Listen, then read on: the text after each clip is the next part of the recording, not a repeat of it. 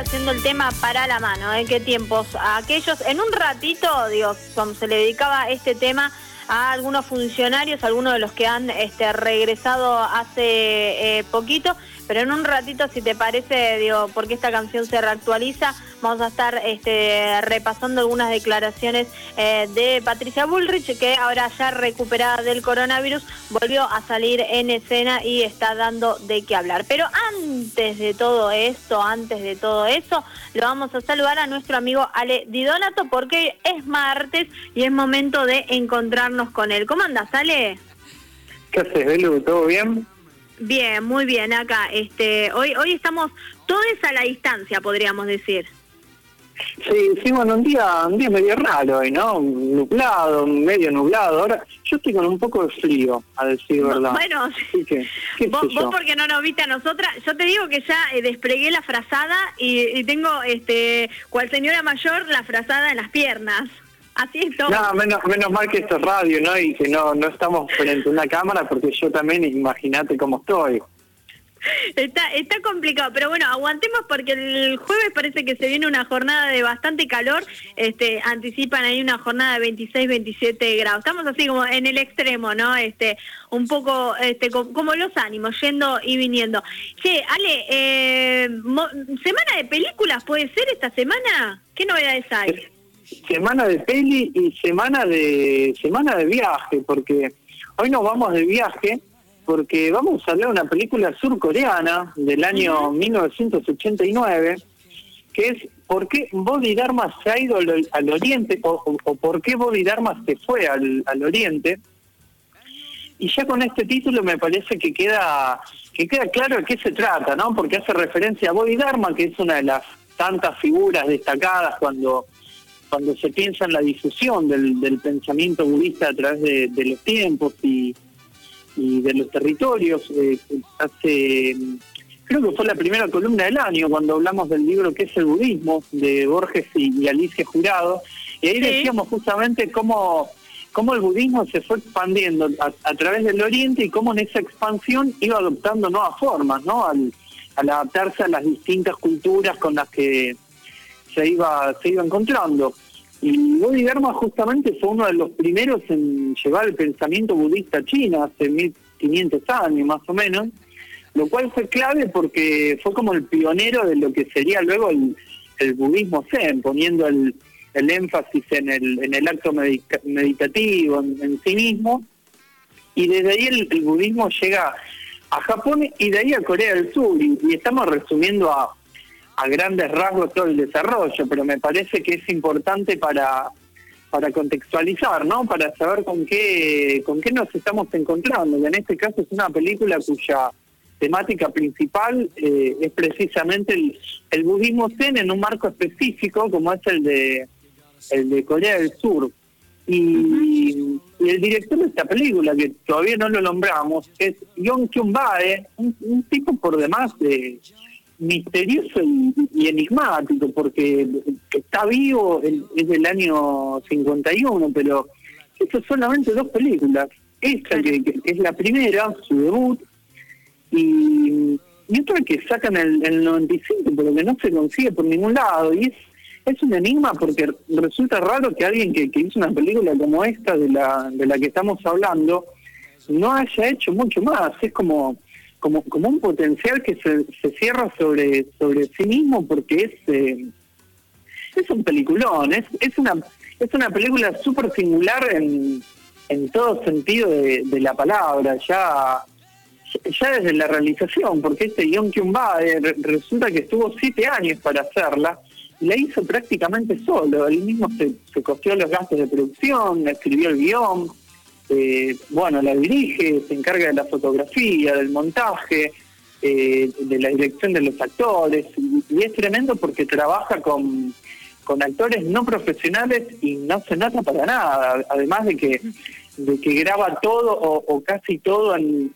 en, escenarios naturales, y está bueno destacar esto porque la naturaleza es uno de los personajes de, de esta película y y, yendo un poco a la, a la historia en sí, la, película transcurre principalmente, principalmente en un, en un monasterio, en el medio de una zona montañosa, un, un, monasterio budista, claramente, o sea que es un lugar eh, de, un ascetismo muy, muy marcado, ¿no? En el cual nos encontramos con, tres personas, un, un, anciano que es el, el maestro, eh, un, un, hombre joven y recién llegado y un, nene de, no sé, siete, ocho años, ponele, que, que es huérfano y, y fue adoptado por, por el maestro y cada uno tiene su su conflicto interno, porque más allá de que por fuera todo parece muy calmo, por dentro les pasan un, un montón de cosas, ¿no? El, maestro, por ejemplo, está enfermo y, se prepara para la muerte, aunque parece ser el menos conflictuado de los tres, ¿no? Porque, bueno, por algo es el maestro, ¿no? Después tenemos ya al... su proceso, como bien dice. Claro, después tenemos al joven que es que es atravesado por, por la culpa y el remordimiento de haber abandonado a su familia para dedicarse a una búsqueda espiritual que claramente estaba necesitando y está todo el tiempo dudando, ¿no? Y, y después por último tenemos al nene que a mí me parece que es terrible porque está en una etapa de conocimiento y de aprendizaje de la vida muy fuerte. Por, por un lado, no sé, eh, es huérfano y, no se acuerda para nada de la madre y se pregunta, ¿Cómo puede ser que no tenga ningún recuerdo de ella y aún así sienta tristeza? Y al mismo tiempo se da cuenta en, tanto ser humano que, que, puede sentir dolor, pero que también lo puede causar en otros, lo cual es tremendo, pero me parece que también es, es necesario, ¿no? Y, y después, bueno, el, entorno también es un personaje como decía recién, eh, la, naturaleza, los árboles, el viento, el, agua, los animales, el, fuego.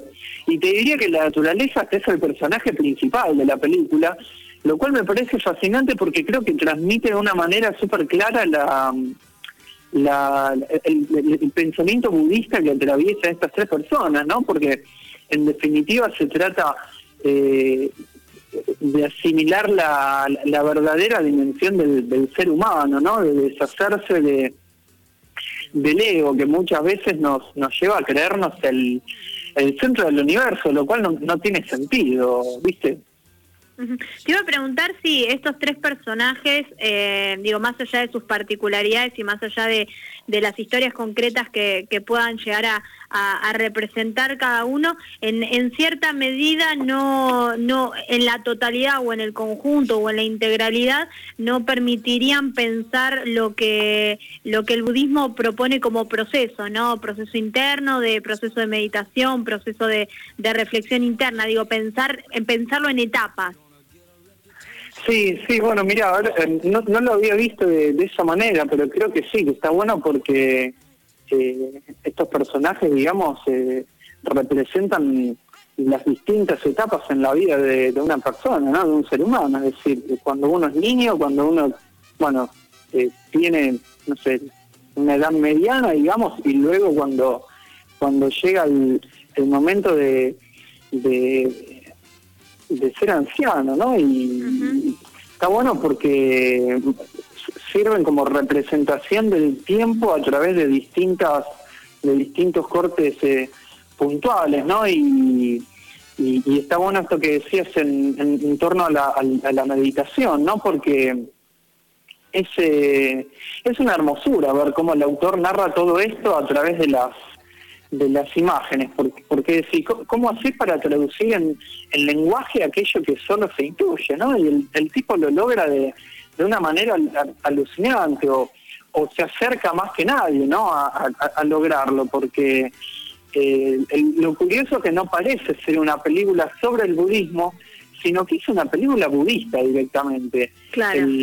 El otro día, eh, Fernando Martín Peña, cuando la estaba presentando con, con Roger Cosa en una proyección online que hicieron, decía que toda la película es como una meditación y me pareció súper acertado porque porque es así, eh, a ver, tiene su trama, tiene sus personajes, tiene personajes que crecen o que se transforman en el transcurso de la película, lo cual es algo, digamos, que suele estar presente en las narrativas más, más comunes del cine, pero tiene algo que es... Eh, es, es, muy difícil de, explicar con, palabras. Es, un lenguaje que no, creo que no, que no pela ni, por lo racional ni, ni, ni siquiera por lo sensitivo, sino que se, se intuye. Es, es una película que, que te atraviesa, es, es una es casi una experiencia trascendental y me pareció hermoso, eh, me pareció hermoso encontrar algo así en el cine, porque muchas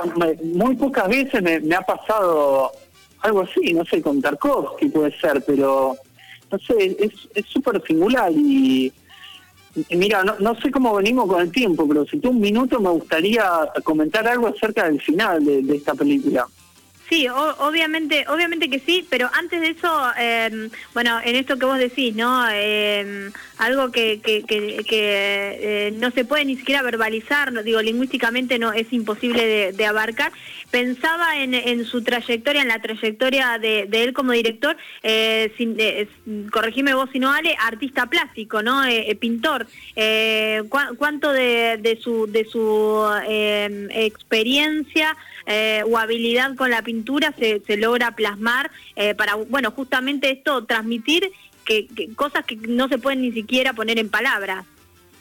Sí, sí, yo creo que seguramente debe haber ahí una, una, una clara influencia, digamos, de su formación como, como artista plástico a través de lo a través de lo visual, ¿no? Y pensaba también, mientras decías esto, en, en, otra columna que hicimos en este año, que fue la carta de Lord Chandos, cuando eh, él dejaba de, de, escribir porque se daba cuenta de que aquello que, que, que intuía, digamos, no, no tenía forma ni siquiera de, plasmarla en el lenguaje y de compartirlo, ¿no? Y por eso tomaba la decisión de, de irse vivir del campo y de, dejar de escribir. Y pienso, que aunque no tenga la respuesta, ¿no? ¿Por, qué este tipo no, no filmó más, ¿no? Porque, eh, no sé, podría haber hecho alguna que otra que otra película, pero qué sé yo. Eh, yendo a lo del final, que, Dale que, quería decir, no voy a spoilear nada, eh, aunque tampoco sé si, hay mucho para, para spoilear, ¿no? Porque en esta película lo, importante me parece que va por, por otro lado, ¿no? Porque más allá de tener una, una narrativa no hegemónica, por, por decirlo de, alguna manera, eh, no por ello deja de tener una estructura clásica, porque así así toda la película se puede dividir en, actos o en introducción, nudo y desenlace, eh, se puede identificar los puntos de giro del argumento y, y el final, como todos los finales de este tipo, es, sorprendente e impactante y es como el punto más alto de la película. Pero lo curioso es observar cómo lo logra el, autor, porque la, la acción que, que se destaca en el desenlace no es propia de los personajes, sino que es determinada por las imágenes, por, por, por cada uno de los planos y, y la relación entre, entre los mismos, lo cual dicho sea de paso, sucede a lo largo de toda la película. Así que es, em, es, una, es una, yo creo que es una experiencia transformadora y por eso tenía ganas de, traerla a este espacio, porque me parece me parece súper oportuno para, para aprovechar y dejarse llevar, ¿no? Para, para fluir viendo viendo otro tipo de, de cine al que al que se acostumbra a ver, eh, haciendo que los sentidos y la mente se encuentren con, con algo excepcional en el sentido eh, estricto del término, ¿no? Con algo como, como fuera de, la norma, porque no es una película fácil de ver, ¿eh? Esto lo, lo aviso desde ahora, pero, pero está bueno porque justamente creo que, que también pone, o, y esto me parece un acierto, eh, porque mm, sirve, sirve como representación de aquello que busca transmitir la película. Eh, eh, porque se trata de, una representación que está como muy alejada de aquellas películas en las que se suele mostrar una vida, una búsqueda religiosa casi idealizada, ¿viste? Como mística. En, este caso se pone en, evidencia o, en, ningún momento, mejor dicho, se trata de ocultar que la búsqueda a través de, en este caso, de la filosofía budista y en general de, toda búsqueda espiritual, puede que no sea nada fácil, ¿no? Y que no está exenta de dudas, de culpas, de, miedos, porque en definitiva uno uno sigue siendo humano hasta el, hasta el preciso momento en el que toca fundirse con el vacío, ¿no? De, forma inevitable. Ale, podemos decir entonces que eh, más que una invitación a ser espectadoras y espectadores de la película, es una invitación a dejarnos eh, atravesar y experimentar por la película. Sí, totalmente, de jugar, de, de, buscar, no sé, algo algo nuevo y ver qué pasa, ¿no? Como, como digo siempre, yo creo que está bueno que, pasen cosas, ¿no? Y por lo general las cosas suelen pasar cuando uno se, se abre a, a lo nuevo o a lo, a lo distinto, ¿no? Difícilmente llegue por, por aquello que uno ya conoce, ¿viste? Exactamente. Ale, a ver, eh, ¿dónde, ¿dónde la podemos encontrar la peli? ¿Se estuvo proyectando, puede ser en esta semana o se va a proyectar? A ver, eh, contanos sobre eso.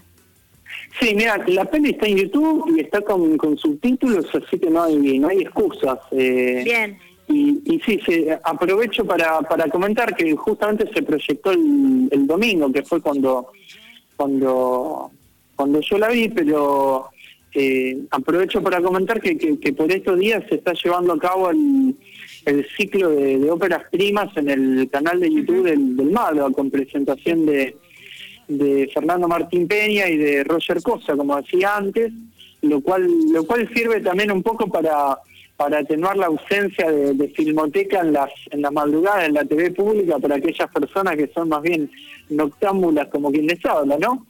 Así que bueno, aprovecho para comentar, digamos, este ciclo y, que vean, creo que queda el, último fin de semana, que proyectan de, jueves a de jueves a domingo, siempre en vivo, es decir, vos entraste en YouTube, eh, ves la peli en vivo, una vez que termina, ya no está más en el, en el canal, así que aprovechen para verla. Creo que este este fin de semana van a van a pasar las óperas primas de, de Francis Ford Coppola, eh, de, Alexander Kluge, que es el, amigo que hizo la, adaptación del Capital de la que ya hablamos, y, bueno, otras más. Así que eso, veamos cine y, y alegría sin fin.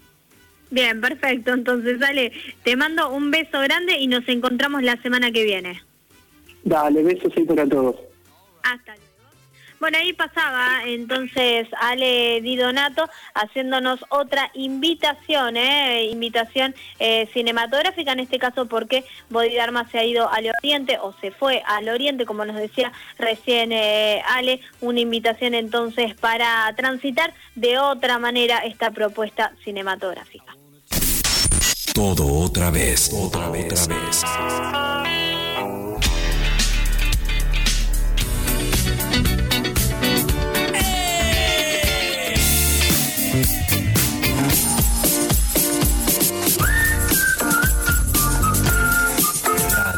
Radio sin tiempo. Por en tránsito.